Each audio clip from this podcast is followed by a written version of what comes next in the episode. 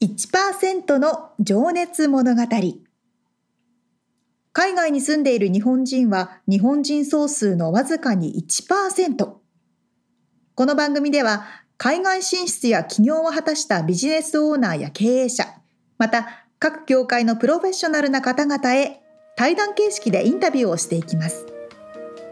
日本の未来を背負うグローバルなプロフェッショナルたちの仕事哲学とそこに燃える情熱に迫ります。You ready?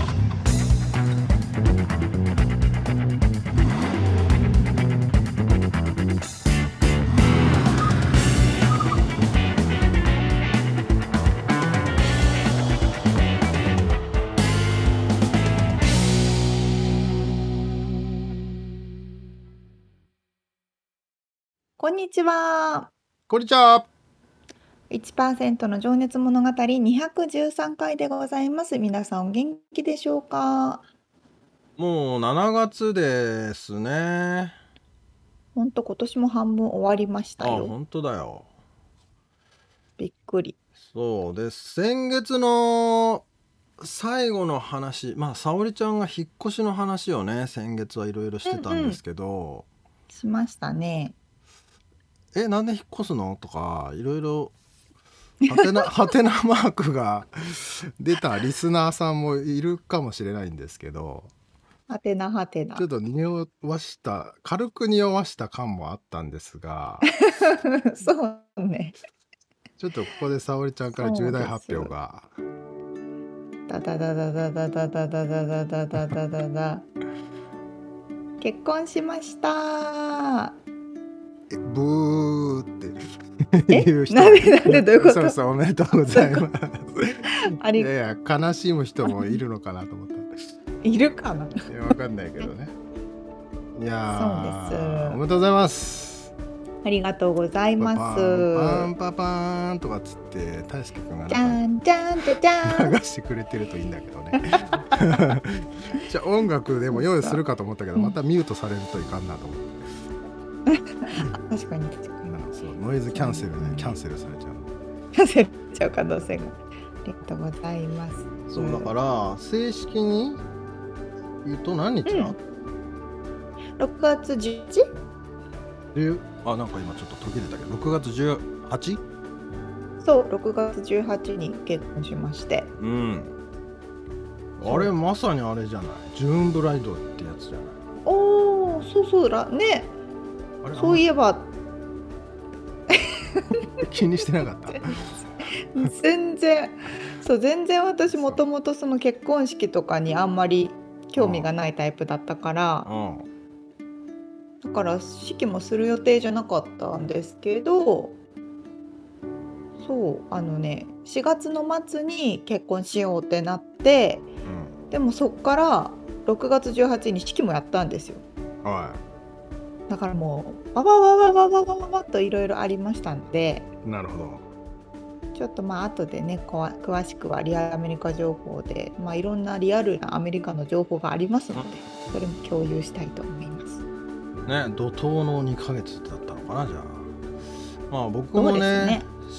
知ったのは先月の収録の時だったからね。そうそうそう。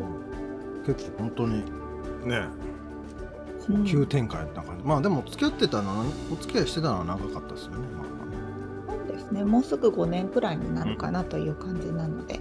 ちらほらね話にも出てたと思うんだあ、大丈夫です。同じ人です。ここでびっくりサプライズがあったの びっくりサそれはびっくりするな。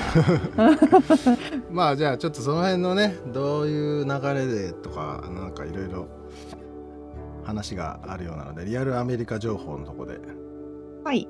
詳しく聞いていきましょうかねはーい。はい話します。ではでは本編に入りたいと思います。はい。毎回ですね、一人の方のインタビューを4回に分けてお届けしているこの1%の情熱物語なんですが、また今日から新しい人のインタビューです。はい、えー今日はですねタイトルが分かりやすいですね。クラシックサックス奏者。と聞,、いてピンとこない人の方が少ない多いねピンとくると思うんですけどみんな。うんうん、そうね。えー、でですね、まあ、LA フィルですね、ロサンゼルスフィルハーモニックス。と聞けば、はいはいはいまあ、まあ、世界トップクラスの、えーオーケストラですけど、そこで、まあ、アジア系女性で初ということなんですけど、ええーサックスを吹かれていらっしゃる。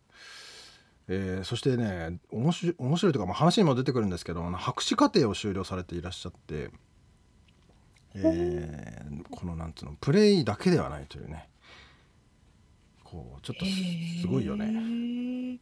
え、いらっしゃるんだ、そんな方。そうなんですで音楽の、まあ、プレイヤーでもあり音楽家の講師も務めていらっしゃったり、まあ、世界各地の大学教育機関でマスタークラスを行うというですねすげえ人だなというえ、ちさん、よくそんなすげえ人のインタビューをようくんアレンジできますね。なんかね久々になんか緊張してましたね。あのはい、でもとってもあの気さくなというかね話しやすい感じでリラックスできて話したん話ができたんですけど、まあ、本文楽しみ本編をね、うん、聞いてもらった方がそうですね良いか。なと。ではでは、早速1回目を聞いていただき名前をはいはい言ってないですね、井上千佳さんという、えー名前を言うの忘れてましたね。えー井上千佳さん。井上千佳さんという、クラえークラシックサックス奏者サックス奏者ですね。はい。のお話を伺ってます。では、聞いていただきましょう。はい。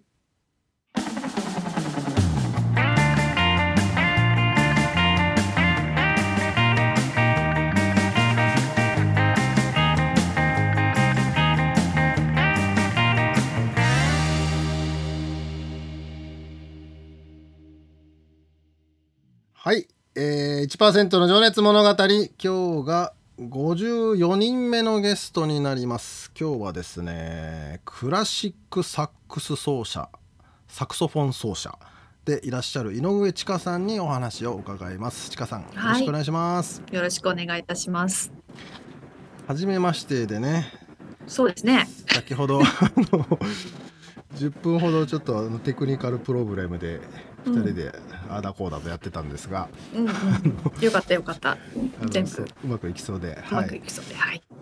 じゃあちょっとえーまあねクラシックサクソフォン奏者と聞いてピンとくる方がほとんどだと思うんですけど、そうですよね。なんぞやという感じですよね。うんちょっとまああのちかさんの口から今の仕事とその、まあ活動内容をざーっとお伺いしてもよろしいですか？はい、もちろんです。えっ、とクラシックサクソフォン奏者というふうにあの言わせていただいてるんですけども、まあねサックスっていうと、うんまあジャズの楽器とかポップのね音楽の楽器と思われる方が多いんですけど、その中でもうずっと私はクラシックの世界でやってきてるんですね。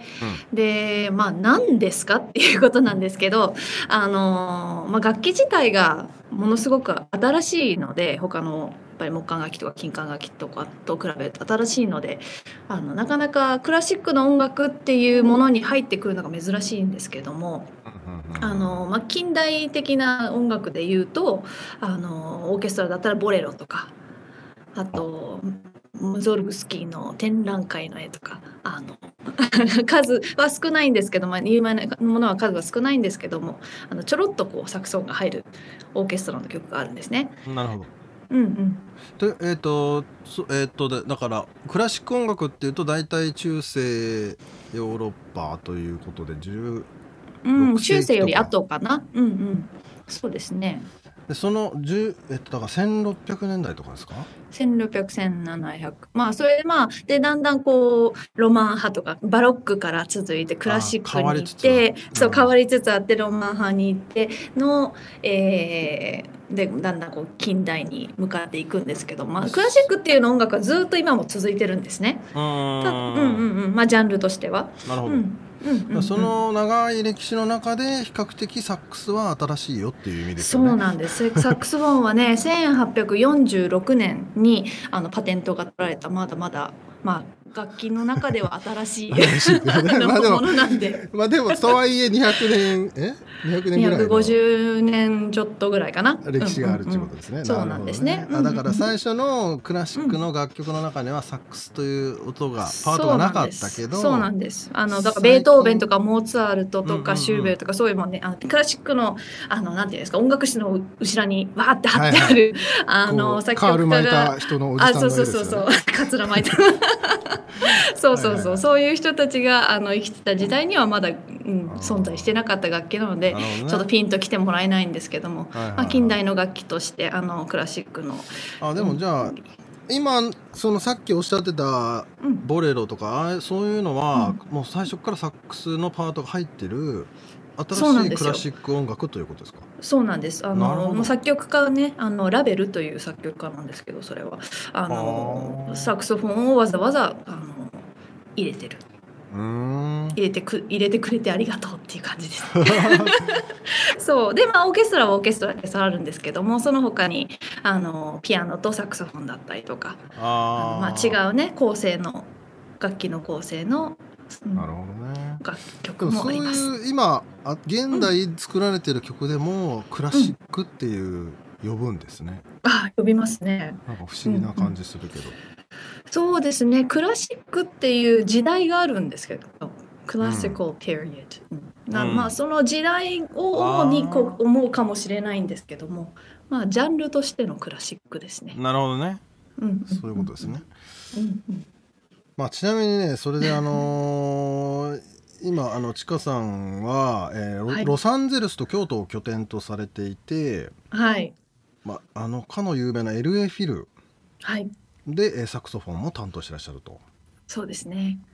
あのもうまあコロナの前からなんですけども、えーうんえーうん、あのエレフィルで演奏させてもらって、まあ本当にあの単発なんですよ。そのいつもレギュラーでいる中にはなかなか入れない、あなかなかサクソフォンというものはレ入れる楽器ではないので、ああそういうことうん、か。本当にあの読んでいただく特別な時に読んでいただくというところですね。そ。れって あのあれですかウォルト・ディズニーなんだっけ？ホール？うんコンサートホール。はいあのロサンゼルスのダウンタウンにあるんですけども、ねうん。すごいねあの鉄板の板が。特徴的な。そうダウン LA ダウンタウンのもうなんていうのモモニュメント、うん。有名なモニュメントっていうかねあの、うん建物自体がねすごい、うん。そうそうアイコン的な。そうですね。その前にも今あの建設中なのかな。もう一個ホールができるそうなので。あへえ、まあそうですか、うんうんうんうんでそうですね。あとそうですね。クラシックのその、まあ、コンサえーレベルでやったりとかもそうですし、まあ、ピアノの人と、えー活動したりなんかもしますし。なるほど。本当にうん。それはソロソロというかピアノの方とサックスフォンだけで？そうですね。デュオであったりとか、うんあと、うん。サクソフォンとクラあ、えークラシックギターのデュオっていうのもあって、うん。それうん。まそれをね僕も動画見させていただいてあありがとうございます。皆さんも多分ウェブサイトで見れますので。はい。ぜひお願いします。それでですね、なんとですなんとですねっていうかですね あの僕これ初めて見たんですけどあのちかさんのあの、はい。なんだタイトルタイトルっていうか称号が DMA っていうやつではいはいはいドクター・オブ・ミュージカル・アーツ？はい そんなのあるのって？これだドクターってななって あのまあいわゆる博士号というやつですよね。そうですね。うんあの音楽の博士号ってあるんですよ。ね いやだからドクターって呼ばれる呼んでもらえるってことですよね。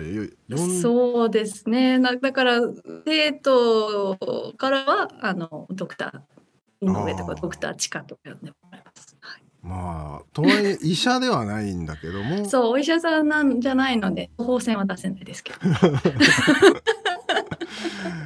ねでもなんか飛行機乗っててなんか会った時に「ドクターいますか?」って言われた時に「私ドクターですけど」違いますあんまり役に立たない 役に立たない。そうそう。うんうん、あの楽器を直すお医者さんでもないし私も。あのなるほどね。あそういうことか。うんうんうんでもなんか不思議ですよね。そうですね。あのでもまあね他のあのなんていうんですか？学科にもみうん。皆さんドクターいらっしゃるので、まあ、まあ確かにね。だから日本語的にはちょっと あのあれだけどっていうことですか。うんうんうん。でもその音楽をもう学問としてはい。ずっと学んでらっしゃったってこと。そのなんかその中でも専門的なものっていうのがあったんですかね？もう専門的なものがクラシックのサックスあそれがクラシック、あうんうんそのものなんですね。もう本当にそれを中心にやってきてましたね。うんうんどういうことを学ぶんですか？それは。うーんあの私が行った大学は南カリフォルニア大学って USC なんですけども、はい。まあ、そこはねあのディセーテーションあの最後の博士論文はいはいっ。ていうものはあのではなくて本当に演奏を中心にあのやる学問だったので本当に演奏演奏のか数もそうですし、まあ、授業もそうですし。うんうんうん。そこそこじゃあすごい歴史をめちゃめちゃ勉強するとかそういうことじゃもうなくて。まあ、もちろんねその授業の一環としてあの、うん。まあ、歴史だったりこうセオリーだったり、うんね、あの極めて勉強はしたんですけどうも。うんうんんうん。でも実まあ践にお演奏する方が時間を使ってたっていう。そうですね、うん、あのじ実践の方をあの重視する学校だったっていうう感じですね。うん、でも違う学校だともうがっちり博士論文を書かされる 大学もあるので。うん。あじゃあ論文書くっていうかもうプレイしてあれだったんですか？あ、そううですそうです。ああのプレイプレイしてそれをそれがこうあのコミッティに認められれば っていうそういうシステムですね。ははい。あ、うんうんうんまあうん。とはいえねすごいですね大学院ですもんねそうですね。ただこう、うん、まあね、し今の仕事があるのはやっぱりそのドクターを持ってたからだなっていうものもあって、うん、うんうんやっぱりドクターは、うん、あの今今にやっぱりこうつながってるものかなっていうふうに思いますね。いや本当にだって超一流ってことですもんねだって。そんなのまあでもあのでもあのねその学問がなくてもプレイヤーになれますけどね。まあそれはね。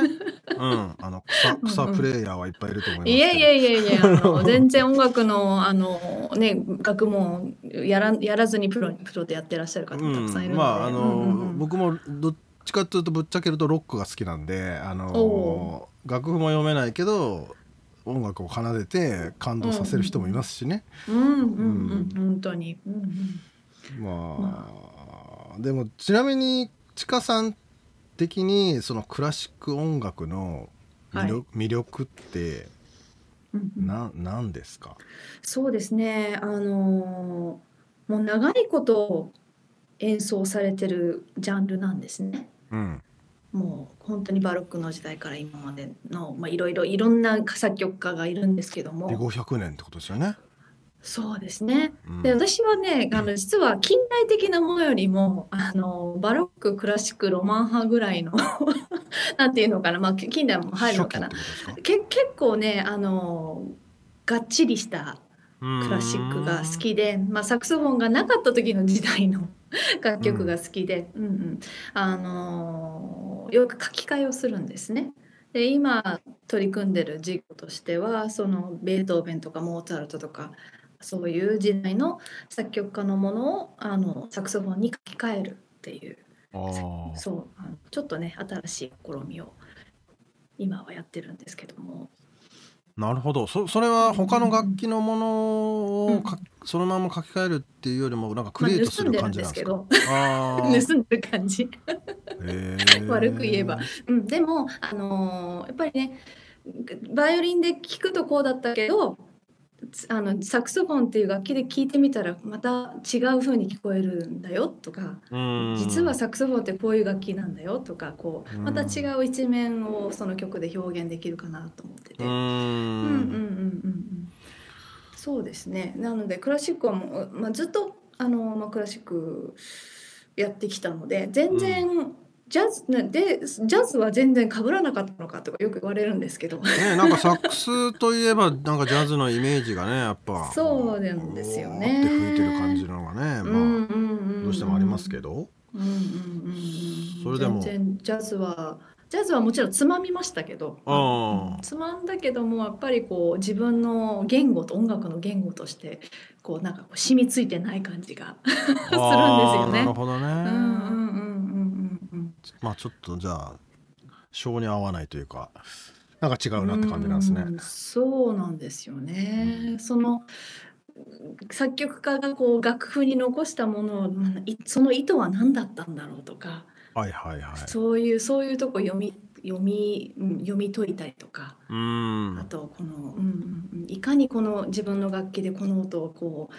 書かれてるようにもだしどうやって表現できるかなっていうふうに考えていくのがものすごく好きなんですよね。その時のでもね 時代そうなると歴史の歴史とかの知識も必要になってきますしね。そうですね。どういうね時代背景でどういううん環境でその人はなんでこの歌を書いたのかっていうね曲をうんうん。その時その時の恋愛事情とかね 作曲家さんの。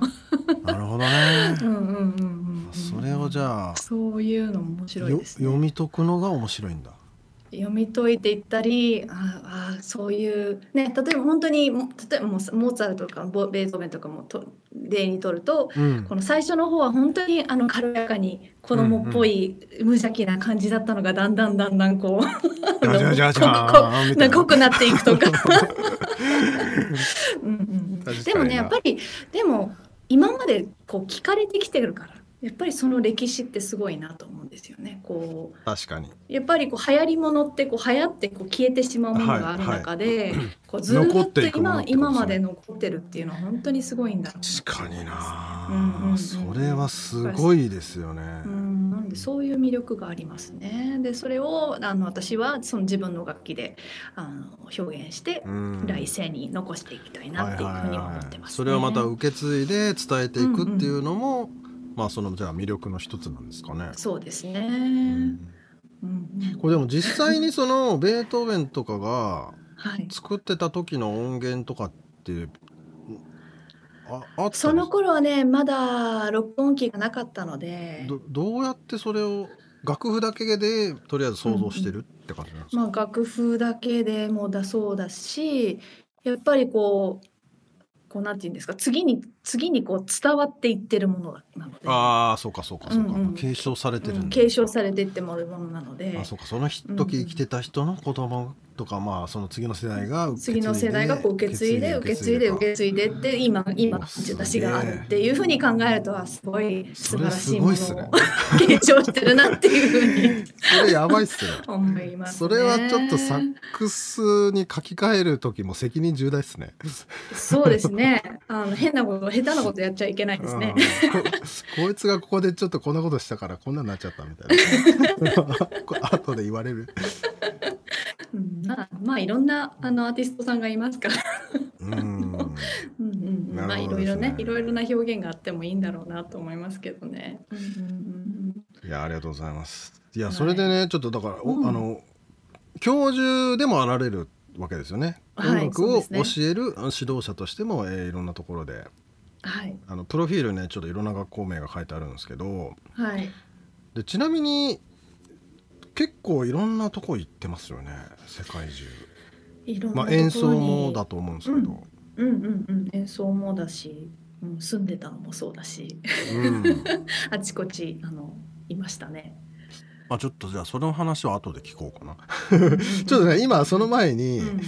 今ね。今なんですよね。そう今はね実は あの、うんロスには本当にねいつだか。ちょうど2ヶ月前にロスに戻ってきてその前は京都にいらっしゃったんですか？そうなんです。ずっとあのコロナのパンデミックの間2年間京都にいたんですね。まあまあ、実家が大阪なんですけど。そうなんですね。ほうほうんう。んうんまあ、あの拠点を京都に置いてて。うん。で はい。まあそれはやっぱりりコロナ禍のによって、その、うん。まあねコンサートとかもできなくなっちゃったし、そうですね。2020年の3月の本当に半ばでしたよね、う全部こう閉まっていって、まあ、自分の教えてる大学も、まあ、閉まってで全部オンラインに変わ切り替わったので、そうかそうか。まあ、うんうんうんどこにいてもそれはできますよっていうことで。そうですね、うん。で、まあ、2年間本当にあのオンラインで授業していいよって言ってくれた大学もありがたいなと思うんですけど。うん。うんうんうん、そうさせてくくれたので。うーん。長々と日本にあの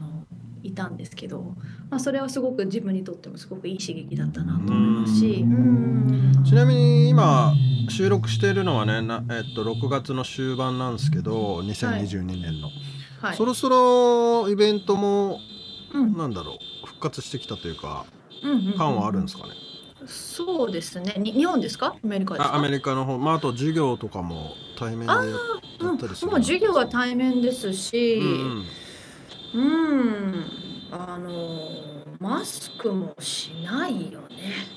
うん、まあね。まあまあ場所によると思うけどね。アメリカはしない。でも昨日僕妻は日本今いるんですけど喋ってたらやっぱ日本はまだしてるねとかっつそったけど。うですね。びっくりしました。この2ヶ月前に。もう LX 降り立った時に人の顔が見えるみたいああそうか。もう2年じゃあ2年ぶりにそうか降り立ったわけですもんね。な。あそうですね。1年前にちょちょろっと帰ってちょっといろいろやることがあったんですけどまあそれほほぼあの日本にずっといたのではあの人の顔がだそうあと2021年の時点ではまだねみまだアメリカはマスクしてたかな。ねそうね。いやなんかででも今思い出したけどなんか なんかのねミームかなんか動画でクラシックの演奏をしてマスクをしてるんだけどマスクには穴を開けてあそうそうそう。なんかクラリネットだかなんか弾いてる絵があって笑いましたけどね。そうですね。私もあのちょっと,、えっとある楽器会社さんからマスクをこんなマスクできたからちょっと使使ってみてってこういただいたんですけどはい。すっごく使いにくくて。それは何、ま、あ真ん中に穴開いてる。そうそうそうそう。パカって真ん中に穴が開いてるんマですよ。ジ意味ないっすよね。あんまり意味ないなと本当に形だけどなそこにあのなんだっけ？サックスのあれを口で加えて。そう。そうマウスピースが入るんですマウけどスピースね。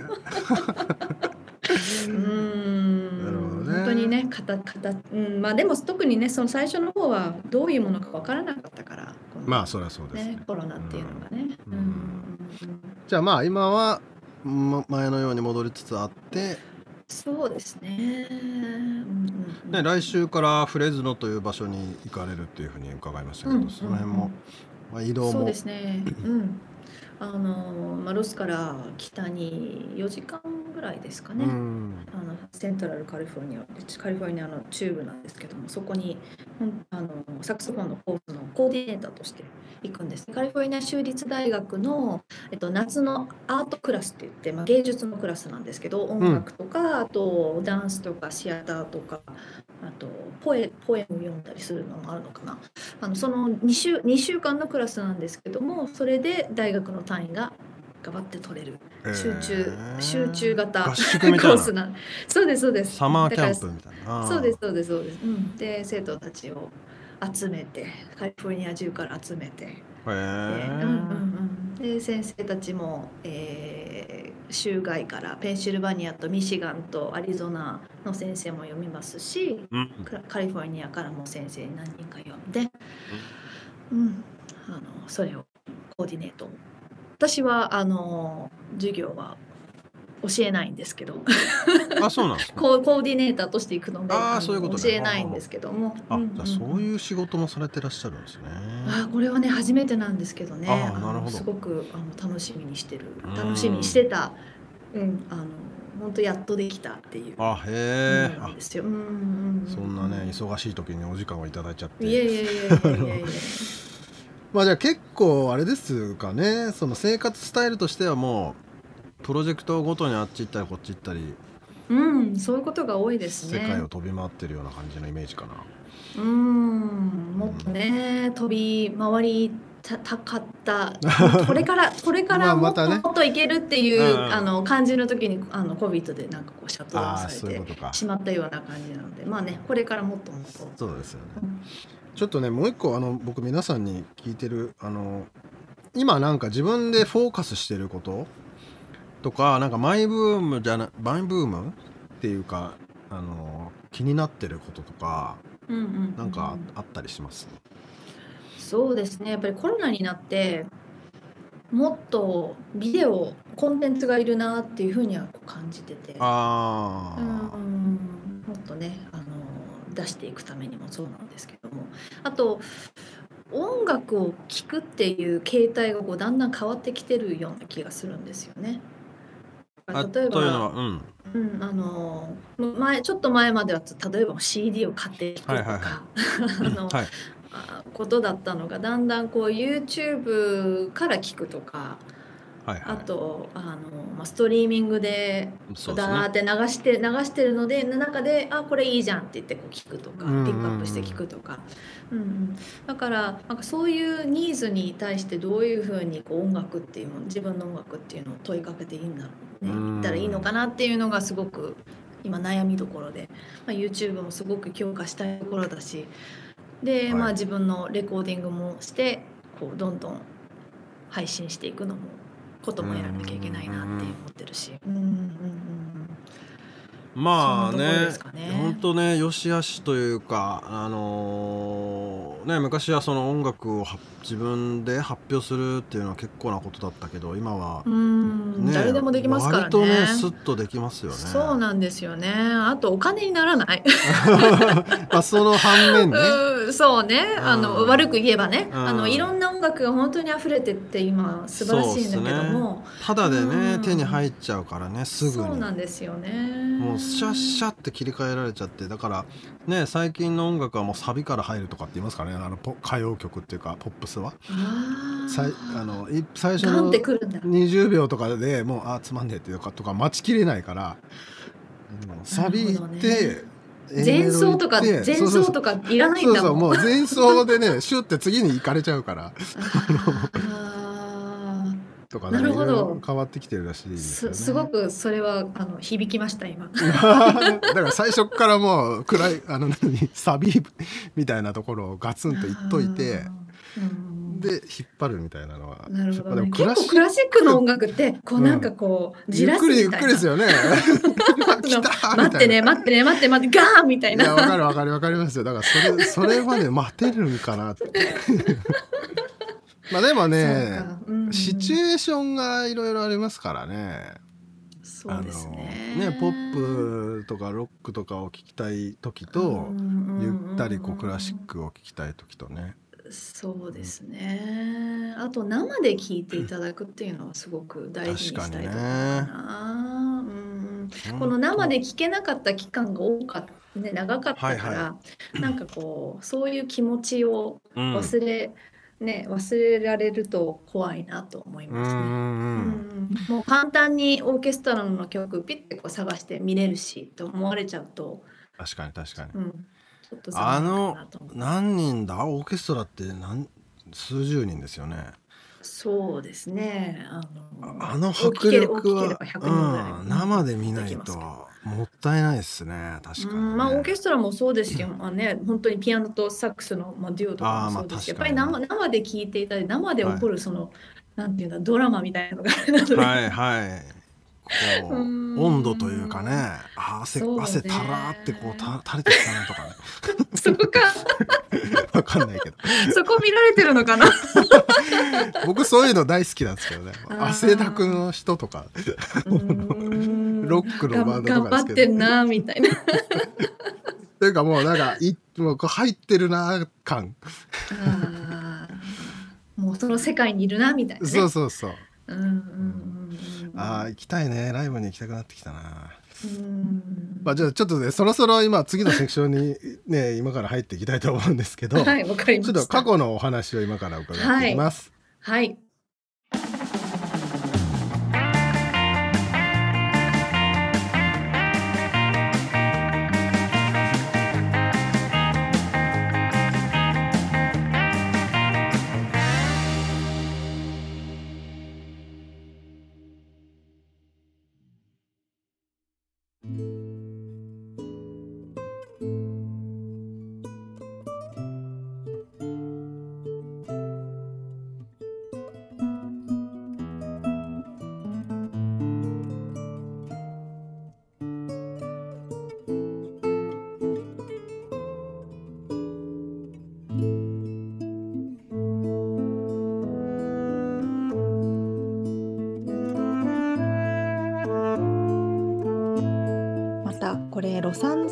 京都という場所も素敵ですね。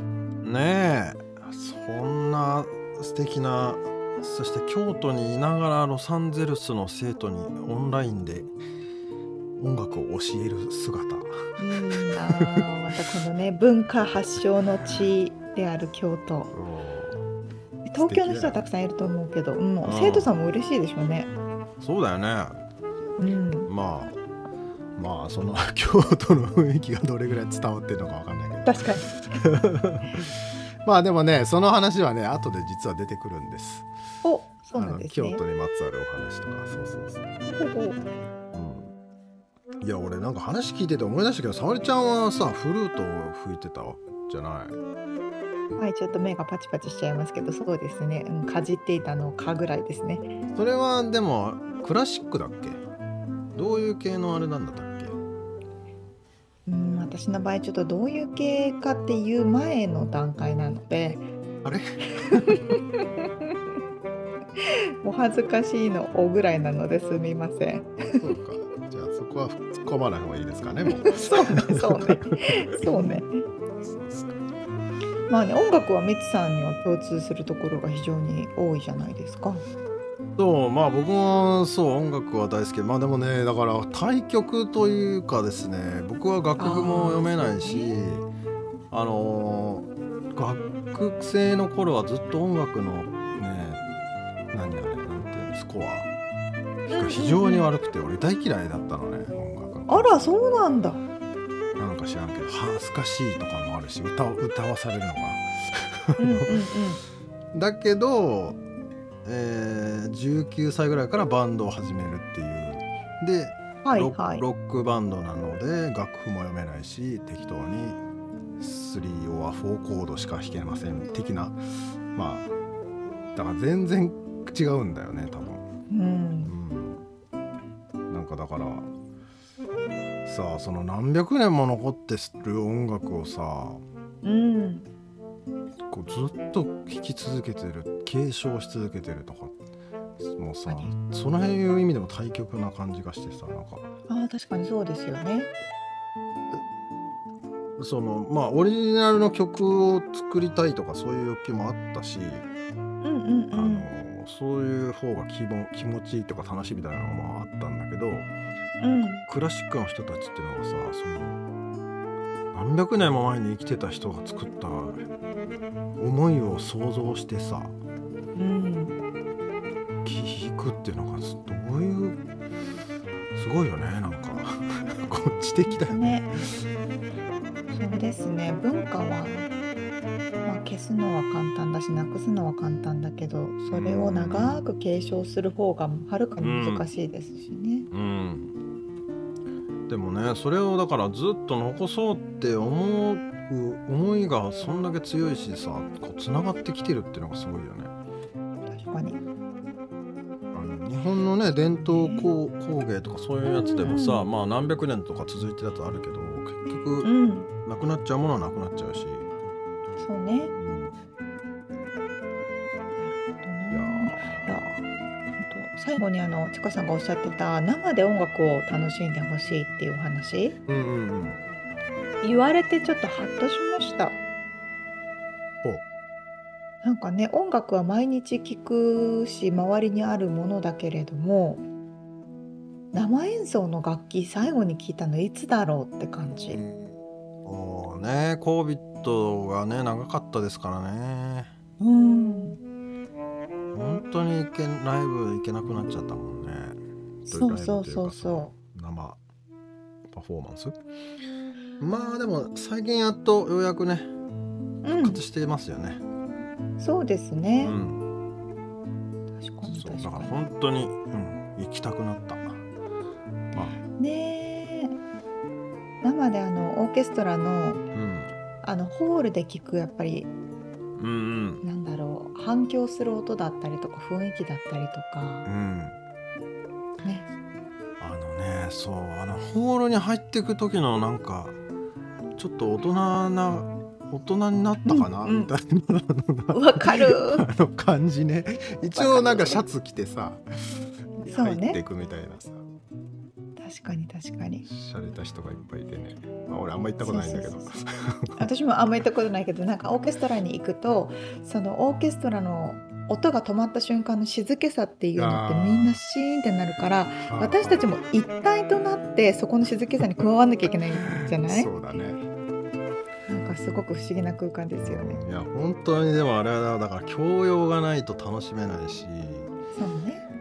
いやー深いなと思いますよねそういうのは。本当ですね。いやーそうそうそれで次回は？はいまあそれでなのでちかさんの今のね活動状況。まああとそのそうそうそう。オーケストラだけじゃなくて今ギターの、えークラシックギターの人とのこのデュオとか、うんうん、えーピアニストの方とのデュオみたいなやつ、まあ、それもクラシック系のやつなんですけど、はいはい。やってたりね、えーまあ、そういうのもちょっとウェブサイトに、えー動画とか出てるしあのうん。興味ある人ぜひチェックしてもらえたらですけど、はい、うん、で次回はそんなちかさんがどうやって、えー育ってきたか。まあ、うん。えー日本生まれなんですけど幼少期にね、まあ、ドイツに住んでることがあったりとかね。アメリカに住んだことがあったりとかね、はいはいはい。まあなかなか面白いえー人生を歩んでいらっしゃるなという感じですがそんなお話を聞いてます。楽しみにしております。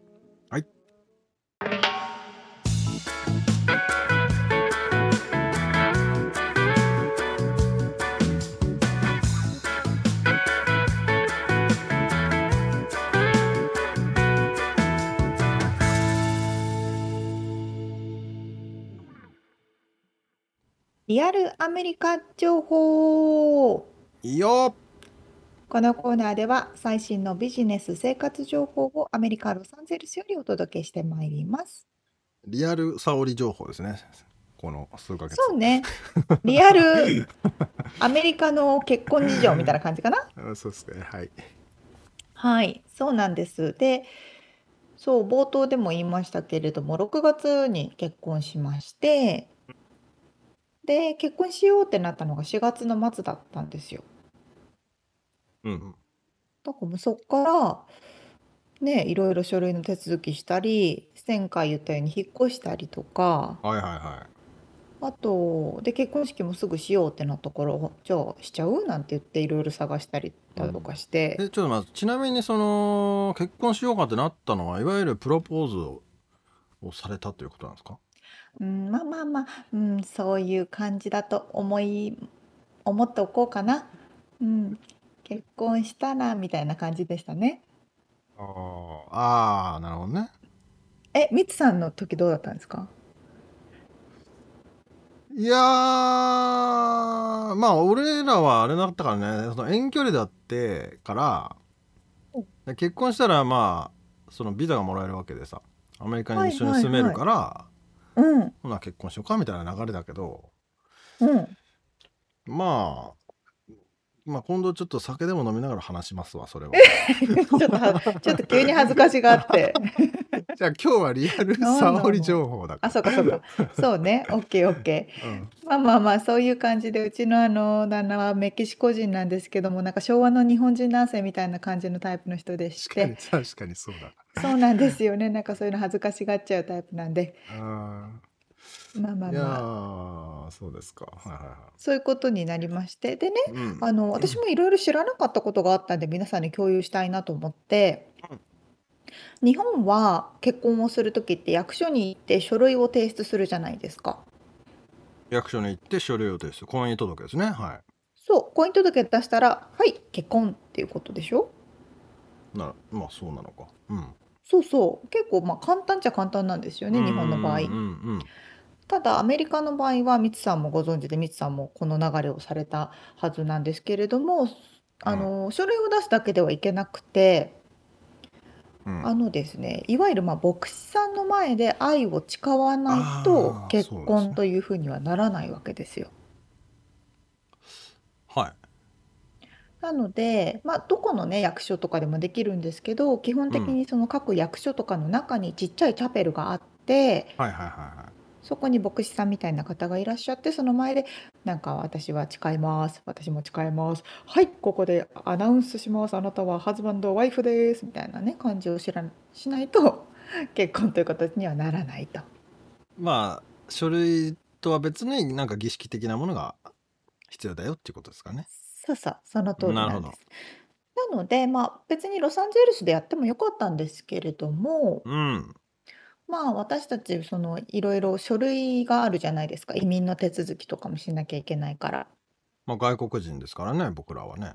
そうそう私は外国人なので、うん。その書類の手続きをしなきゃいけないっていうことでその書類の手続きを始めるためにはうん結婚証明書がいるわけですよ。なるほど。そうで結婚証明書っていうのはその結婚した後にもらえるんですけど、うん。えっと、ロサンゼルスの場合はね結婚式を挙げて、まあ、役所でねそのちっちゃい愛を誓うっていう儀式をしてからうん。だいたい1ヶ月半後ぐらいに郵送で届きますっていうことにななってるわけです。はあ。そうなんだね。俺全然覚えてないけどそうなんだってね。そうそうまあねもしかしたら変わってるかもしれないけどうん前とはね。うん。まあ今までも散々お伝えしていますようにまずあのね郵送が信じられないこの国本当に届くのか1ヶ月半それが3ヶ月になるんじゃないかとかいうのもいろいろありまして。まあ、沙織ちゃんはね実際に経験者ですからねその免許が送られてこない、2年間送られてこないという。ええ全然全然送られてこない。でまだ今また新しいの送られてきてない。また話しますねそれ。あそうですか。現在進行形ですか、ええそうそうそうそういうことがある国でしてうんうん。信用ならんと。なるほど。もう確実にすぐ手に入るところはないのか。あということで探し始めたわけです。あああなるほどね。そうなんです。そういう経緯が実はありまして、うんうん。探していたらうん。別にあの私たちはロサンゼルスに住んでいるんだけれどもどこの州で式を挙げてもどこの州で婚姻届を出しても OK なのでそしたら「おラスベガスがあるぞ」ってなって。ミツさんもねラスベガスで結婚式挙げられてますけれども。はい。まさにそのラスベガスがあるぞってなってそのラスベガスは唯一最短で翌日に結婚証明書がもらえるという素晴らしい場所でして、まあなんかね映画のエピソードでも出てきますよね。なんだっけ、プリティウーマンとかだっけ？あれ？ちゃうか。はい、いろんなのありました。そうだよね。うん。うん。フレンズとかもそうだし、ビッグバンセオリーとかもそうだし、うんうんまあ、結構酔っ払ってそのまま式挙げられたりするうんうんうんうん。っていうので有名ですけど、本当そんな感じで、はい。このラスベガス自体が世界のウェディングキャピタルというキャッチフレーズを使って、うん世界から結婚式のためにラスベガスに来ようよっていう風なのを街ぐるみでね取り組みをしてるんですよ。なるほどね。ホテルとかもあるしねそうそうそうこそう。みんなで遊べるし。うんうん。パーティーもできるし。はいはい。っていうのがあってじゃあそこにしますと決めましたと。なるほどなるほど。でウェディングチャペルをねこういろいろ探してたわけですよ。うんそれもいっぱいあるんですね。うん。簡単にできるチャペルがいっうんぱいあって。まあ、うん。大きいねいわゆる結婚式っていうのだとやっぱ1年後とか1年半後うんとかね、日本みたいにする人が多いけれども、うんそうじゃなくてそのラスベガスウェディングっていういわゆるもう簡単にすぐやっちゃおうみたいなやつ。まああのドライブスルーウェディングと言われるやつですね。あそうそうそうそうそう、うん。リアルにドライブスルーでもできるうん。んですけどで調べてたら今はねすごいプランが豊富にありまして。はいのその中で私はリトルベガスチャペルというチャペルを選んだんですけど、うん。まあ、あのエルビス・プレスリーを選んでもいいしあの、まあ歌ってくれたりとか牧師がエルビス・プレスリーになったりとか。あー。あいろんなプランがあるわけですよ。ーはい。ちょっと記憶が蘇ってきた。そうそうそう憶が蘇ってきていやなんかエルビスいたなと思い出してそうそうそう。なんでいたんだっけなと思って。私はねちょっとふざけたかったからエルビスが良かったんだけど、もうちょっとあの彼はねちょっとふざけすぎじゃないかなってなってやめたっていうのがあって。そう確かいたエルビスが。いやでも牧師さんとは別にいたような気がするな。あそうなんだ。覚えてな。い。そう今あれですよ。エルビスが普通になんか歌いながらなんか「ハズベンドワイエーイ」みたいな感じのがいっぱいあるの。ふざけてるね。ふざけてるまあまあまあアのメリカらしくてよろしいですか。そうなの、はいそうなの。本当ベガスって感じで。うんそんな中で、まあ、普通のウェディングプランを選び、うんうんでも、どれぐらいなのかな、金額とか思って調べてたら、超一番安いのって本当に日本円でまあ2、3万ぐらいからできるじゃないですか。う んはい。ドライブするウェディング。あで、じゃあせっかくだから一番いいプランにしちゃおうって思って一番いいプランを選んで、ーうん。それはまずリムジンでホテルにお迎えに来てくれて、はいはいはであのチャペルに連れてってくれてブーケとかも自分で選んで好きな色のやつを選んでブーケも用意してくれるしい。うん。で式があってゲストも呼べてそこであのろうそくに火を灯してとかっていうような儀式をしてでそれの写真で、うん。あの専属のフォトグラファーがついてくれててうんうん。その後にちょっとその周りを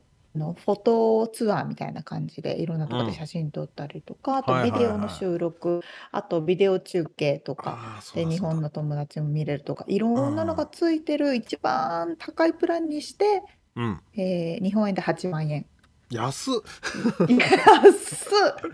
めっちゃ安っあれそんな安かったっけな？俺もそんな感じのを選んだんだけど。えちなみにドレスはそれに含まれてるの？そうあの今回の私の選んだチャペルはドレスは別なので、ああそういうことね。そうそう自分で用意したい人は自分で用意して借りたい人は別のところで借りてねっていうプランなんだけですけど。なるほどね。そうそうそう、まあですごいすごいですよ。カスタマーサービスもめちゃくちゃ早いし。うーん。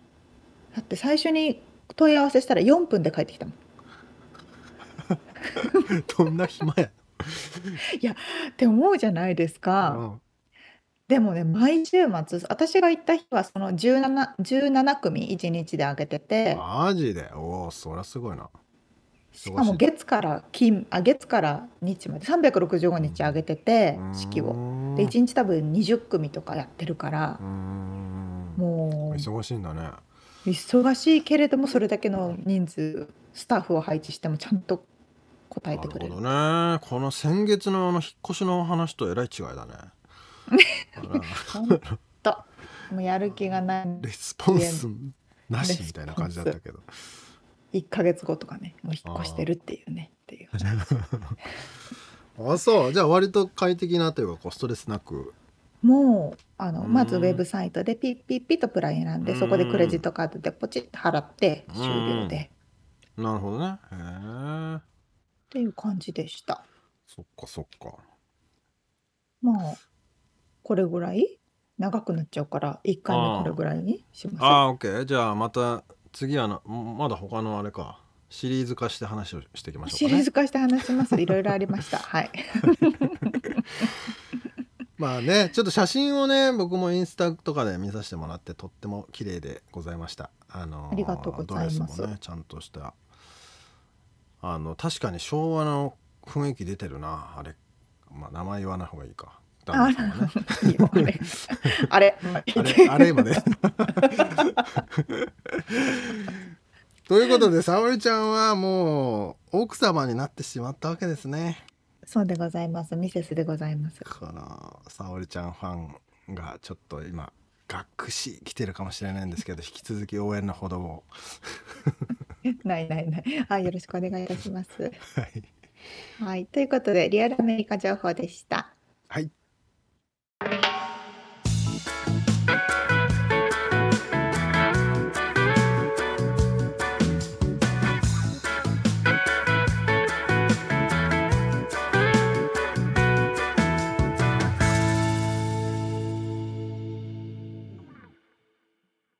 締めのコーナーです。質問、はい、質問。えー、っとですね。エピソードにちなんでというのもあるんですけどちょっと前からあの聞きたかったんですけど沙織ちゃんはね元アナウンサーということなんですけどはいはい。発声このラジオこのポッドキャストとかでも、はい。発声に気をつけてることってありますか、えっ、と発声方法はこ声を発するのと書いてあうん発する声か、あそうですよね。だって元アナウンサーだから、う。もうん本当に全然何にも考えてません。そうっすか。あれ、そうなんだ。申し訳ない、申し訳ない。いや、でもという昔はねか、、うん。はいはい。もうだから自然にできちゃってるっていうことなんですかな、それは。いえいえ、何にもできてないですよ。いやいやいや1もできてない。あ、そう。昔はでも何そのアナウンサー時代はき意識してたということ？じゃもうあのニュースを喋るときはやっぱニュースの声とかいうのをすごいちゃんと作って練習してましたよ。何それニュースの声って？え、例えば、え、もうすごい久しぶりだから全然できないけど、ちゃんとお腹から声を出す感じで、こんばんは、ニュースをお伝えします。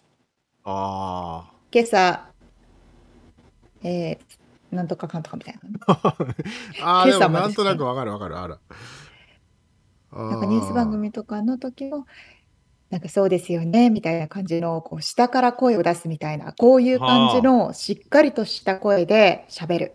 腹から声を。腹から声を出すみたいな感じの 発声練習発声練習というか発声の方法を変えていましたナレーションもこういった声で喋っておりましたああ、でも CA さんもそうそういうことするのかな？ちょっと違う。ああそうかもしれないですね多分その聞き取りやすい声とか聞き取りやすい多分音域っていうのがあるのかな、なるほどね。でもうん確かに力強かったな、今のな。そうそうなんかうん全然多分声のだ出てる場所は違うんじゃないですかねなんかでもさ筋トレというかさ練習みたいなのししてたんだよねああなんだっけ？練習はしてましたね前に沙織ちゃん歌ってたよね、うん。なんだ？歌っていうか。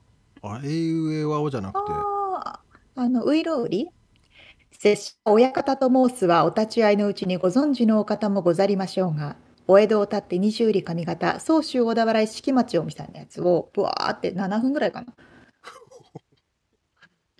えー、なんだや今の？るんですよ。毎朝。ういろうりっていうその長いセリフがあっえて、あ落語ですかそれは？落語に入るんですかね。そそうかも、そうかもしれない。あーへえそれをじゃあ写写経じゃないけどそれを何回も何回も言うんだそうそうそう、アナウンサーになる人は必ずこれを全部丸暗記して、うん発声とかその発音とかいろいろやるんですよ。滑舌の訓練とかもあんの？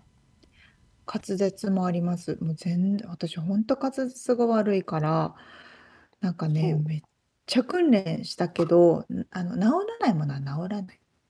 そういやいやでも普通にこれをね聞いている方はあの僕の声がこもって聞き取りにくくそして沙織ちゃんの声は めちゃめちゃ聞き取りやすいといういやいやいやいやあの全くフィードバックをあるんですけどねないですないです。えだってミツさんも音楽でその歌を歌う時とかって心がけたりするんじゃないです？いや全く何も考えてなかったけどわかんないんだよねやり方が。でもその妻が妻も歌を歌う人で、やっぱ全然ちゃうわと思うもんね。あら奥さん歌を歌われるんですか？歌を歌ってたんですよ。まあ今は まあ別に家で料理しながら歌ったりしてるだけですけど。知らなかった。えー、そうなんだ。まあでも彼女はあれだよ。あの学校に行ってたからね。音楽えー、あのアーパフォーマーのあ、そうなんだ。ダンスもやるしとかそういうへえ。そしたら間違いなくあのボイトレのあそうそうそう訓練っていうのはね、うん受けられてますよね。民謡もやってたしねおお、ああ、そうかそうか、おっしゃってましたねじゃ。あ別にでもなんだこれ喋る時は気にしてないんだね沙織ちゃんもえー、全然全然今のこのミツさんと普段喋ってる時は何にも何にも気にしてあでもさこのオフレコの時とさ オンの時は多少違うよね一緒一緒。あそう？そうですよ。そうでしたかなんか、うん、そうですね。まあそうなんですかね、やっぱでも、ちゃんと喋ろうと思うと、すごい大変なんですよね。うん。まあでもあのじゅあのずっとさっきみたいなさ腹から喋ってると疲れるしさ 聞いてる方も疲れそうだけどね。そうなんですよね。うん。ちょっと。ちょっとうざくないですか？そうあと鼻にかけてこう鼻にかかった感じのちょっと鼻にかかっちゃったりしてね。そう。うざいですよね。ちょっとうざいですね。そうですかいやっていうのはあると思いますよ。まあそれはそれでねでもアナそのアナウンサーってすごい人気じゃない？いつからか。まあ昔はそうでしたね。いやいや今もそうじゃないの。うーん。どうかな？今そういう YouTuber とかでしょ。ああまあそういうこう何？しっかりした喋り方にこうねこう好きな人もいっぱいいるんだろうなと思いますけどまあでも訓練の期間が長いんじゃないですかね日本でアナウンサーする場合は。ああこっちの人よりも？アメリカこっちの人よりねどんな感じか、うん、わかんないけれどもうん。日本の場合はその大学の時に大体みんなアナウンススクールっていうものに通うんですね。ああでもしっかり真面目にやりそうだもんな。そうそう2年大学2年とか早い人は1年ぐらいから通って3年ぐらいまで2年ぐらい最低通ってで毎週毎週トレーニングを積みますと。でその後アナウンサー試験受かった後はまたそこから半年から1年ぐらい研修があってずっとアナウンスの訓練を受けると。さっきの落語みたいなのをあそうそうずっと「拙者親方と申すかお立ち会いのうちにご存知のお方もござりましょうがお江戸を立って二十里上方宗主小田原式町をお過ぎなされるで」っていうのをずっとじ言う。ゃあアナウンスの人はみんな言えるんだそれ 全員言える笑える100%言えるやつです。合言葉みたいだねえそうそうそうそう。本物かどうかわかる拙者って言えばみんな親方と申すわって言い出す。おもろいなそうなんでございます。ちょっと話が終わらないんですあ、が、これ終わりにしと終わらなきましょうか。はい。失礼いたしました。はいはい、ということでですね、今回お届けしましたインタビューの内容とリアルアメリカ情報のインフォメーションはブログに掲載しております。podcast.086.com、podcast.086.com、または1%の情熱物語で検索してみてください。はい、えー番組がちょっとでも面白いなと思っていただけたらぜひフォローをお願いしますお便りレビューもお待ちしてますそしてパトロンさんからのご支援も引き続きお願いします詳細はウェブサイトを見てください今週も聞いてくださってありがとうございました。ありがとうございますまた来週お会いしましょう。じゃあねじゃあね。